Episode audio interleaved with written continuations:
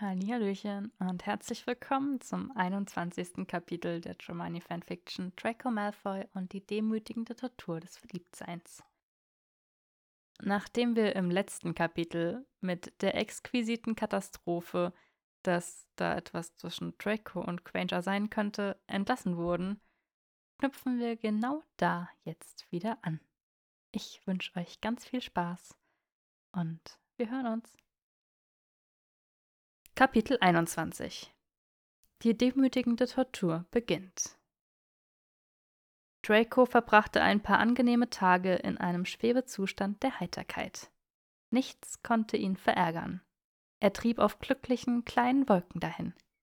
Wenn seine Mutter versuchte, ihn dazu zu überreden, irgendeine Veranstaltung zu besuchen, dann stritt er nicht mit ihr darüber. Als er das nächste Mal auf Sabini traf, umarmte er ihn vom ganzen Herzen. Er verzauberte einen Gringotts-Kobold, sodass dieser einen kleinen Richtlinienverstoß beging. Einfach so zum Spaß. Bei der Arbeit begrüßte er Potter und Weasley dermaßen freundlich, dass sie ihn zu Boden rissen, weil sie davon überzeugt waren, dass er unter dem Imperius stand. In diesem Moment, mit seinem Gesicht in Potters Achselhöhle, begann Draco zu begreifen, dass etwas Gefährliches im Gange war.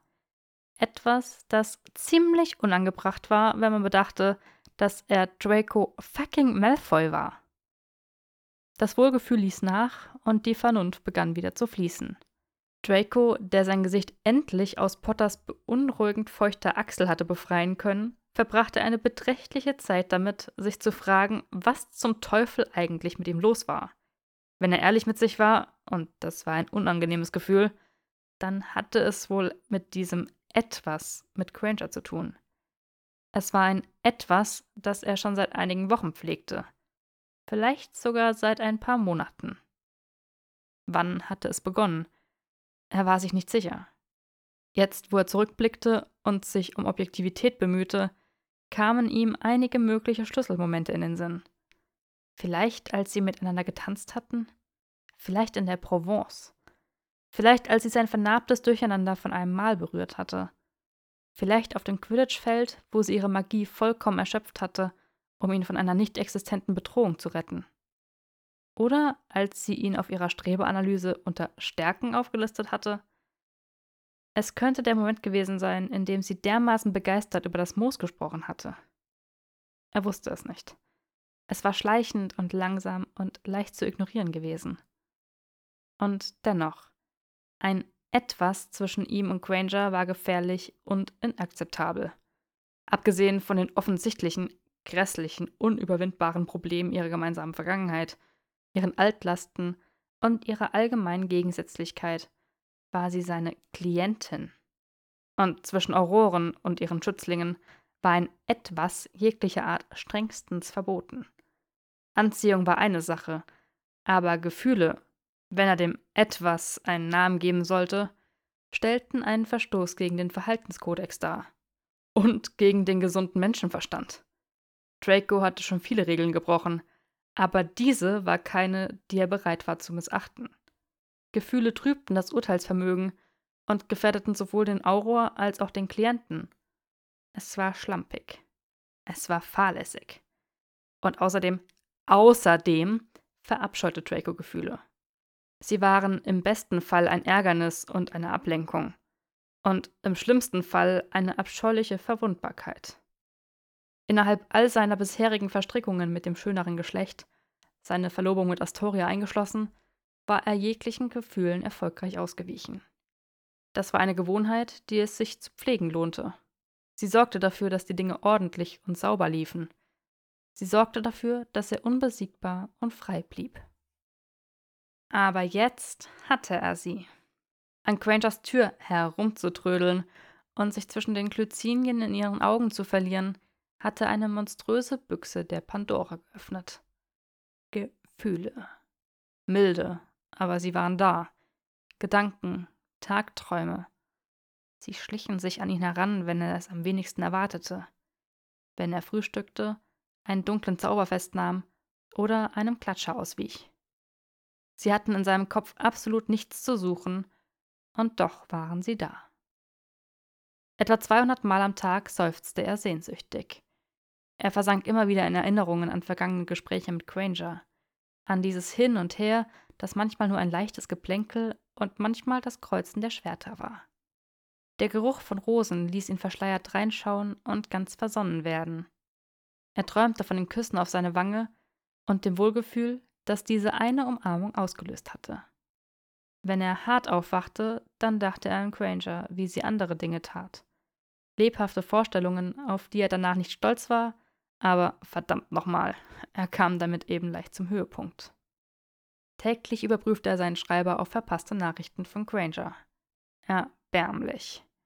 Er suchte nach dummen Gründen, um ihr selbst zu schreiben. Auch erbärmlich.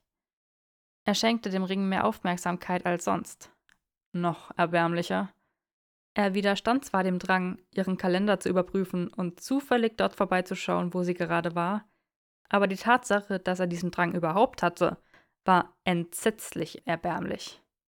Seit der Nacht unter den Glycinien war alles erbärmlich und das bedurfte einer sofortigen Richtigstellung.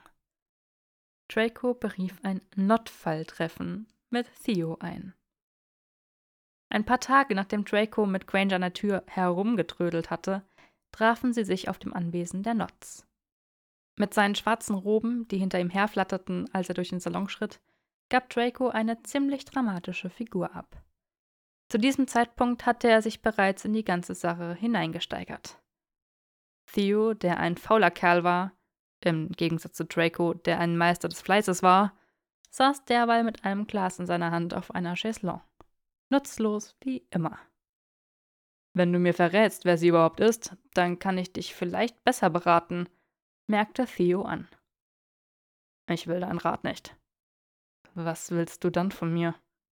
Ich will. Ich brauche. Ich weiß nicht. Ein Eimer kaltes Wasser ins Gesicht.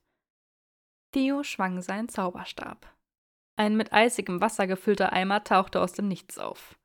Draco ließ den Eimer mit einem Peitschenhieb seines eigenen Stabs verschwinden. Nicht wortwörtlich, du absoluter Vollidiot. Theo sah gekränkt rein. Du gibst mir schrecklich gegensätzliche Botschaften. Ich will doch nur helfen. Ich brauche einen Anti-Liebestrank. Draco blieb abrupt stehen. Gibt es so etwas? Einen Hasstrank? Wen wollen wir denn hassen? fragte Theo. Hassen wir nicht sowieso schon jeden? Das tun wir. Außer sie. Aber ich muss sie hassen. Nun, vielleicht nicht gleich hassen. Ich sollte sie einfach nicht leiden können. Oder, oder besser gesagt, ich muss weiterhin von ihr genervt sein.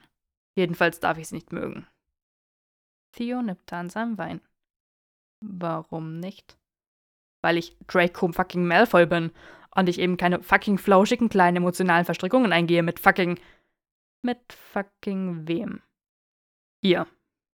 Vielleicht solltest du es aber. Vielleicht findest du solche Verstrickungen spirituell bereichender als deine üblichen Quickies.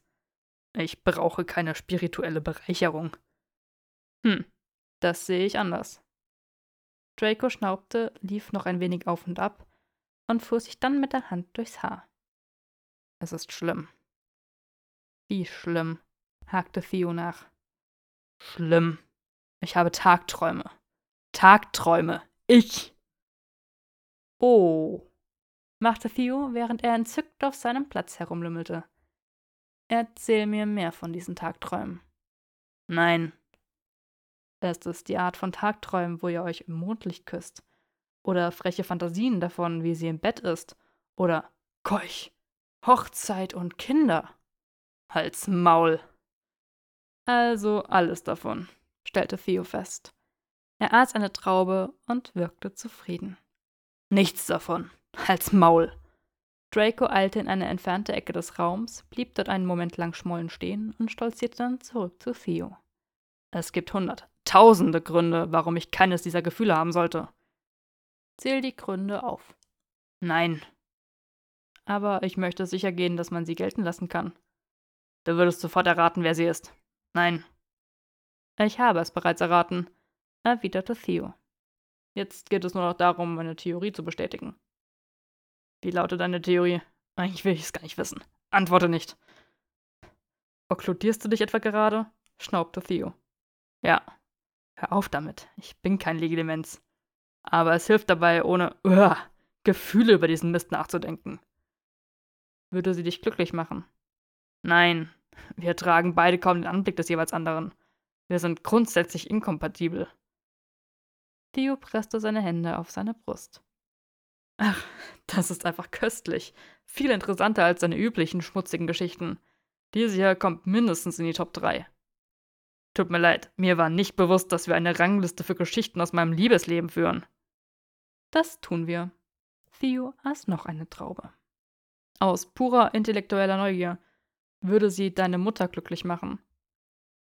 Draco hielt inne und dachte einen Moment darüber nach. Schließlich sagte er, ich habe verdammt nochmal keine Ahnung. Hm, machte Theo. Das schwächt meine Theorie. Gut. Draco setzte seine unruhigen Schritte durch den Salon fort. Seine wirbelnden Roben erfassten Theos Weinflasche und sie zerschellte an einer Wand. Theo griff durch die Zähne. Du hast Glück, dass ich das meiste schon getrunken habe. Der ist nämlich gereift, seitdem ich noch flüssig war. Und jetzt zieh ihn dir an. Dieser edle Tropfen erlebt seinen Untergang, nur weil Draco Malfoy verknallt ist. Draco ließ die Glasscherben verschwinden. Ich bin nicht verknallt. Was ist das dann dann? Es ist. Na schön. Na schön. Ich bin verknallt. Wann siehst du sie wieder? Keine Ahnung. Ich will es gar nicht. Ich denke, es ist besser, wenn ich sie überhaupt nicht mehr sehe. Wenn ich das Gefühl einfach abklingen lasse. Die Sehnsucht wird nur größer, wenn man sich voneinander fernhält, informierte Theo ihn altklug. Was schlägst du dann vor? Ich will sie nicht wiedersehen. Ich werde nur ein schmachtender Narr sein, der versucht, Ausreden dafür zu finden, warum er ihr Blumen ins Haar stecken will. Ich würde ja vorschlagen, dass du jemanden suchst, der dich ablenkt, aber ich habe das Gefühl, dass das bereits seine erste Idee war und sie kläglich gescheitert ist. Es irritierte Draco zutiefst, dass Theo damit recht hatte. Und woher willst du das wissen? Gerüchte. Du hast in den letzten Monaten eine ganze Reihe von Hexen abgewimmelt, weißt du. Gefühle wurden verletzt. Ah. Anscheinend bist du wählerisch geworden. Einige von ihnen beschuldigen Narzissa, dich in deine Schranken gewiesen zu haben. Andere spekulieren, dass du damit begonnen hast, ernsthaft nach einer Ehefrau zu suchen. Luella für ihren Teil vermutet eine plötzliche Impotenz dahinter. Charmante Hexe. Was soll ich ihnen sagen, wenn ich das nächste Mal mitbekomme, wie dein guter Name durch den Dreck gezogen wird? Die Sache mit meiner Mutter ist eine gute Ausrede. Wird gemacht. Theo rief eine weitere Weinflasche herbei und platzierte sie sorgsam außerhalb von Dracos Nähe. Willst du keinen? Oder ist dieses dramatische Auf und Ab dein bevorzugter Drink des heutigen Abends? Ich kann nicht, seufzte Draco. Meine Heilerin hat gesagt, ich soll zwei Wochen auf Alkohol verzichten. Ich muss noch bis Dienstag warten. Armer Schatz, dann trinke ich ein Glas für dich mit. Und erzähl mir von deiner Heilerin. Es war Granger, nicht wahr? Scheinbar war es ein riesiger wissenschaftlicher Coup, den sie da fabriziert hat, um deine Haut zu retten. Was? Draco bemühte sich darum, lässig dreinzuschauen. Sie hat versucht, es mir zu erklären, aber ich kann nicht behaupten, dass ich auch nur ein Wort verstanden hätte. Muggelmethoden, weißt du. Meine Augen wurden dabei ganz glasig. Du musst ihr wohl sehr dankbar sein. Draco beäugte Theo misstrauisch. Doch diese Nachfrage schien ausnahmsweise eine unschuldige zu sein. Natürlich. Ich werde zum Dank an das St. Mungo spenden. Arbeitet ihr noch miteinander? Ja, antwortete Draco. Worauf willst du hinaus? Auf nichts Spezielles. Theo zuckte mit den Schultern. Mir ist lediglich zu Ohren gekommen, dass sie außergewöhnlich sein soll. Aha. Ich sollte sie zu meiner nächsten Party einladen, überlegte Theo. Allen die Hexe vorstellen, die unserem Draco das Leben gerettet hat. Draco, der sich mittlerweile ziemlich sicher war, dass er gerade in eine Falle gelockt wurde, schnaubte betont desinteressiert. Wenn du der Meinung bist, dass eine strebehafte Heilerin eine aufregende Ergänzung für den üblichen Haufen ist, ich denke, das könnte sie durchaus sein. Denk mal darüber nach. Wir könnten einen Tanz veranstalten und Luella mit dem Anblick davon, wie Granger sich an dich schmiegt, ziemlich schockieren. Draco war für den Rest des Satzes taub. Seine kognitiven Fähigkeiten waren vollständig von der schönen Vorstellung beansprucht, wie es wäre, Granger in seinen Armen zu halten. Sie würde sicherlich wieder ein rückenfreies Kleid tragen. Grün wäre in Ordnung. Oder schwarz? In schwarz wäre sie vermutlich ein Traum. Und vielleicht mit Absätzen, die sie auf die exakt richtige Höhe bringen würden, um. Nein. Fuck. Also, schnappte Draco scharf, um seine idiotische Tagträumerei zu verbergen. Ich bin wieder weg. Du hast dich als ziemlich nutzlos erwiesen. Ich könnte dir dabei helfen, eine Art Hasstrank zu besorgen, aber du weißt ja, dass die Wirkung lediglich vorübergehend sein würde. Wie gesagt, nutzlos. Ich persönlich denke, sie ist eine glückliche Hexe, erklärte Theo und lehnte sich in seiner Schessel zurück. Wer auch immer sie ist. Ich habe noch nie erlebt, dass du für eine Hexe etwas Romantischeres entwickelt hast, als den Wunsch, auf ihre Titten abzuspritzen. Und du? Ich habe geliebt und verloren, sagte Theo mit einem tragischen Seufzen. Und abgespritzt. Oh ja. Draco presste seine Finger auf seine Augenbrauen. Ich muss bis zu dem Teil mit dem Verlieren alles überspringen und dann mit meinem Leben weitermachen. Wenn ihr beide so inkompatibel seid, wie du behauptest, dann wird sie dich sicher bald auf eine unverzeihliche Art und Weise beleidigen und jegliche zaghafte Flamme, die in deiner Brust brennt, gänzlich löschen. In diesem frühen Stadium sind Gefühle noch empfindlich. Sie nannte mich einen opportunistischen, brutalen Vollidioten und ich hätte sie daraufhin fast geküsst. Meine Güte, Ihre Augen standen in Flammen. Sie war kurz davor, mich zu erwürgen. Es war überraschend erregend. Oh mein Gott, hauchte Theo. Du beschreibst ihre Augen auf die lyrische Art. Das ist gefährlich. Ist es das? Ja, fürchterlich. Als nächstes versuchst du dich vermutlich an Sonetten. Dann bist du nicht mehr verknallt. Dann ist es Liebe. Draco erschauderte. Verdammte Scheiße. Nein! Theo stellte sehr vehement sein Glas ab. Ich werde deine Gedichte nicht lesen, wenn es soweit ist, das sage ich dir jetzt gleich. Ich lehne ab. Sie werden seelenschrumpfend schrecklich sein. Es wird keine verdammten Gedichte geben, entgegnete Draco. Möglicherweise muss ich mich einfach mit brutaler Gewalt durch diese Sache durchkämpfen. Falls seltsame Gedanken aufkommen, verdränge ich sie einfach. Du verdrängst sie. Ja. Ich bezweifle, dass das gesund ist, alter Junge schnaubte Theo, während er eine Traube schälte. Aber was weiß ich schon? Gar nichts, wie dieses Gespräch sehr deutlich gemacht hat. Ich werde jetzt gehen. Ich muss dich wohl nicht darum bitten, dass es unter uns bleibt. Natürlich nicht. Ich sollte dich oblivieren. Nur für den Fall. Aber dann werde ich mich auch nicht daran erinnern, wie ich dich gegen Duellas Verleumdung verteidigen soll. Bah, machte Draco und stolzierte aus dem Salon. Grüß Hermine von mir rief Theo mit einem eindeutigen Grinsen in der Stimme. Fick dich! In den nächsten Wochen wurde Draco immer zufriedener mit sich. Die Verdrängung funktionierte. Wann immer seine Gedanken zu Granger wanderten, lenkte er sie sofort gewaltsam auf andere Dinge. Seine Arbeit, Finanzanlagen, Abendessen in den besseren Kreisen, Nundogift, Voldemort, Tonks. Er entwickelte ein wahres Arsenal an Themen, um jeglichen unangebrachten Gedanken einen Riegel vorzuschieben. Darunter Erinnerungen an dunkle Augen, das Streicheln von Fingerspitzen oder Schlagfertigkeiten an Tischen, die mit Rosen übersät waren. Er und Granger sprachen wenig, mit Ausnahme von gelegentlichen Nachrichten ihrerseits über den Schreiber, um ihn über ihre Teilnahme an öffentlichen Veranstaltungen zu informieren oder Bescheid zu geben, dass sie die Stadt verlassen würde. Von Larsen hörte er nichts weiter. Granger teilte ihm mit, dass der Typ sich distanziert hätte und kein Interesse mehr daran zu haben schien, sich mit ihr zu treffen. Draco interpretierte das als gute Nachricht, auch wenn der Wikinger und sein Interesse an Granger ihm immer noch Sorgen bereiteten. Er fügte Larsens Beschreibung beiläufig der auroreninternen Liste mit den Personen von höherem Interesse hinzu inklusive der Notiz, dass er direkt kontaktiert werden wollte, sollte der Kerl auf englischem Boden gesichtet werden. Draco wurde zuversichtlich, dass das etwas doch nichts gewesen war.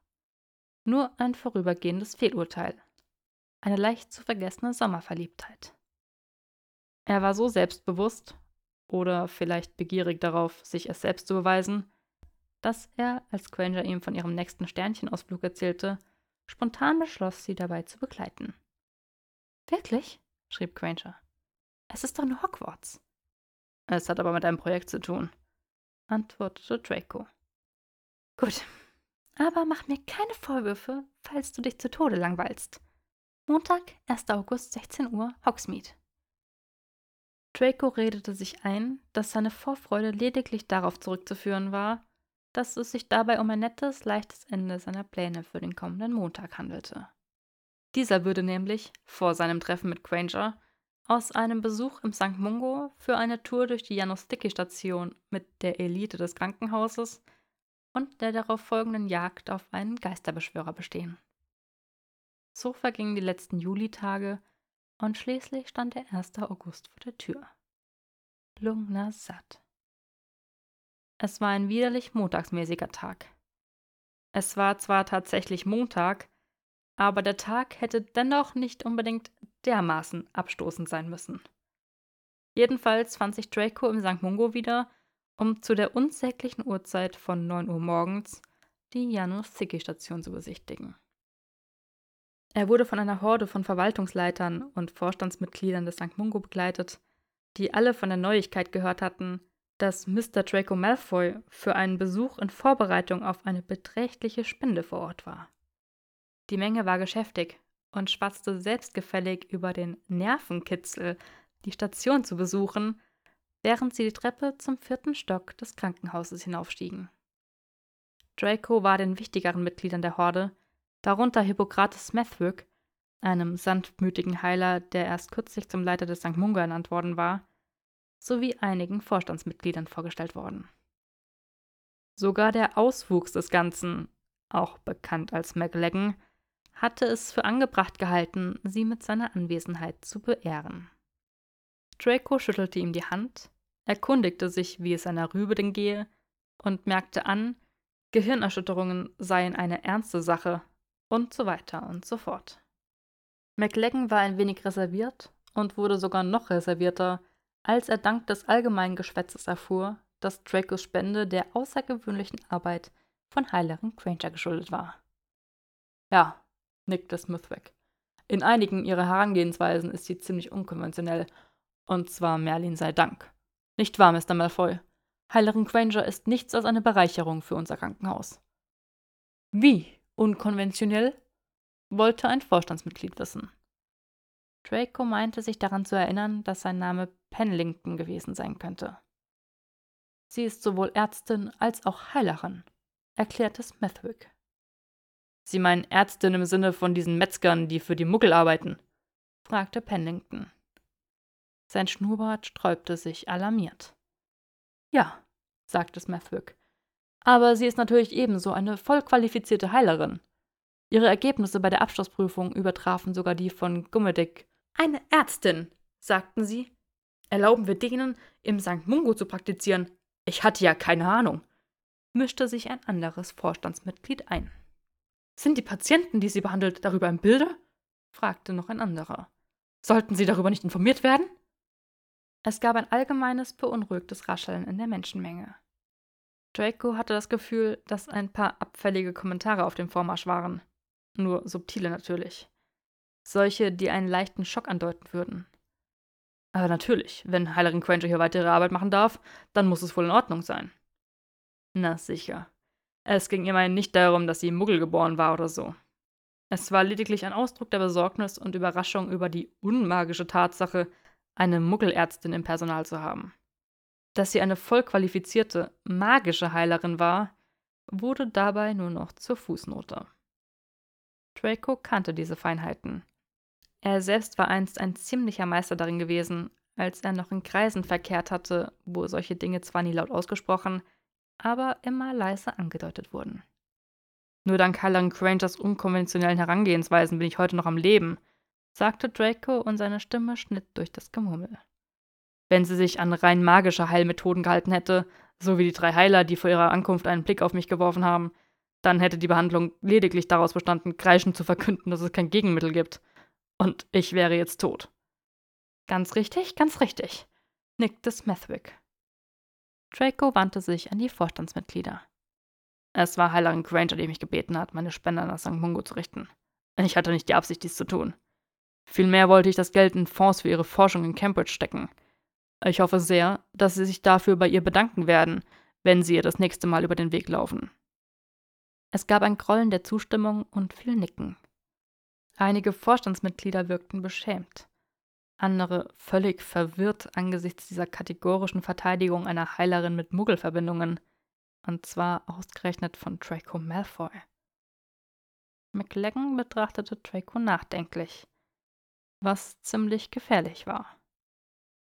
Jedes weitere Gemurmel verstummte. Die Vorstandsmitglieder waren allesamt entweder Geschäftsleute oder Politiker. Sie konnten Dracos Geld riechen und würden sich dementsprechend verhalten. Endlich kamen sie im vierten Stock an. Granger hatte nicht übertrieben, als sie ihm gesagt hatte, wie schmuddelig die Langzeitpflegestation war. Als er durch die Tür schritt, bemerkte Draco, dass auf dem Schild das J und das EY fehlten, welches daher nur staubig verkündete Anus Thick Station. Draco starrte es ernst an. Die Vorstandsmitglieder wirkten beunruhigt. Smethwick führte sie durch die Station und versorgte sie während des Vormarsches gelegentlich mit Statistiken über die Anzahl der Betten, die Anzahl der Heiler pro Patient, die durchschnittliche Aufenthaltsdauer und andere Tatsachen, die Quencher wahrscheinlich gefesselt hätten. Nicht, dass Draco an sie dachte, denn er verdrängte erfolgreich. Es gab 30 Betten, die alle durch schmuddelige Vorhänge getrennt waren, sowie zwei veraltete, aber saubere Badezimmer, die mit Toiletten und Duschen ausgestattet waren. Der Boden bestand aus abgenutzten Fliesen, die an den Stellen, wo die meisten Menschen entlang liefen, leicht vertieft waren. Es gab nur ein nennenswertes Fenster am anderen Ende der Station, unter dem ein paar zähe Pflanzen sich tapfer behaupteten. In der gesamten Station hing ein Hauch von Vergessen in der Luft. So wie in einem Lagerraum für Dinge, die keinen weiteren Nutzen haben, aber trotzdem nicht weggeworfen werden. Die Patienten waren bunt gemischt. Einige sehr alt, andere jung. Etwa die Hälfte waren Opfer des Krieges und kämpften mit dessen unheilbaren Überbleibsel. Sogar Draco wurde beim Anblick einiger Beispiele von letzterem von einem Wohltätigkeitsgedanken ergriffen. Er entdeckte den Creevy-Jungen, jetzt ein kleiner apathischer Mann, Lavender Brown, fast bis zur Unkenntlichkeit entstellt, Michael Corner, der gegen die Gurte kämpfte, mit denen man ihn ans Bett gefesselt hatte, Mitchell so und so aus Hufflepuff, der mit gedämpfter Stimme zu einer Wand sprach, und andere, die er nicht namentlich kannte. Um manche Betten waren die Vorhänge zugezogen. Durch einen davon waberte eine sanfte, traurige und vertraute Stimme. Doch Draco konnte sie nicht richtig zuordnen. Ein Kind antwortete. Eine Heilerin mit düsterem Gesicht und ihre Helfer gingen von einem Bett zum nächsten. Einige der Patienten hatten Besuch. Sie starrten Draco und die ungewöhnlich große und laute Menge um ihn herum überrascht an. Er verstand warum. Er hatte das Gefühl, dass diese Station normalerweise eher ein ruhiger und verlassener Ort war. Granger hatte sich ein Klavier gewünscht. Die Gruppe beendete ihren Rundgang und versammelte sich am Fenster, das mit Abstand der am wenigsten trostlose Ort war. Smithwack sah Draco ängstlich an und wartete auf sein Urteil. Allerdings war es nicht Smithwack, der die Fäden in der Hand hielt, sondern der Vorstand. Und deshalb war es auch diese Ansammlung schnurrbärtiger Männer, die nur den Großteil von Dracos Tadel abbekam. Er hielt seine Stimme leise, aber seine Fragen waren scharf. Ob es einen Grund dafür gäbe, warum der Vorstand es nicht für angebracht gehalten hatte, seit allem Anschein nach mindestens 1903 keine Gelder mehr in diese Station zu stecken? warum keine Gelder für Wartung und Instandhaltung eingesetzt würden. Ob diese woanders hingeflossen seien. Vielleicht in einigem Mittagessen und Abendessen des Vorstands in Senessa? Ob der Vorstand im Krankenhaus keine regelmäßigen Besuche abstatte? Ob man diese Station für akzeptabel halte? Warum es ihm so vorkam, als seien alle Anwesenden zum ersten Mal hier oben? Weshalb es auf dieser Station nur Geld für anderthalb Heiler gäbe, während das Café eine Etage höher heiße Schokolade in Porzellantassen anbot wieso die tapferen Überlebenden des großen Krieges nur ein einziges Fenster und keine Badewannen hätten. Und warum, um Himmels willen, man die verdammten Buchstaben an dem Stationsschild nicht ersetzen könne. Die Gruppe stand nun in unterschiedlich gedemütigten und schuldbewussten Posen da. Genau, schnappte Draco. Das können wir besser. Er wandte sich an Smethwick. Ich werde Ihnen eine beträchtliche Finanzspritze zukommen lassen. Verstehen Sie mich? Ja, hauchte Smethwick. Es wird die erste Spende in dieser Größenordnung sein, die Ihr Krankenhaus bisher erhalten hat. Oh, okay. Sie wird transformativ sein. Ja, Mr. Malfoy. Danke. Es werden allerdings Bedingungen daran geknüpft sein. Bedingungen? Bedingungen. Vereinbarungen.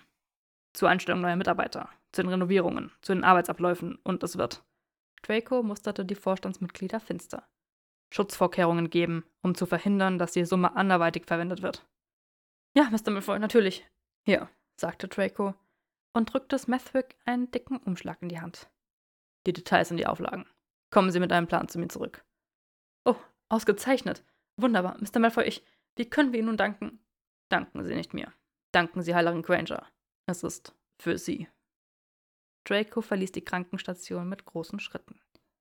Erstaunte Blicke folgten ihm zur Tür. Er hörte, wie Smethwick den Umschlag öffnete. Es gab ein Keuchen, gefolgt von einem Geräusch, das ihn vermuten ließ, dass Smethwick gerade ohnmächtig geworden war. So, und damit sind wir wieder am Ende des Kapitels angekommen. Ich freue mich, wenn euch das Kapitel wieder gefallen hat und würde mich riesig über irgendeine Interaktion, auf welche Art auch immer, riesig freuen. Und falls ihr mich ein bisschen unterstützen wollt, ich habe ein Patreon, wo ihr gerne vorbeischauen dürft. Und ansonsten wünsche ich euch eine ganz gute Zeit und bis zum nächsten Kapitel. Ganz liebe Grüße, eure Kauli.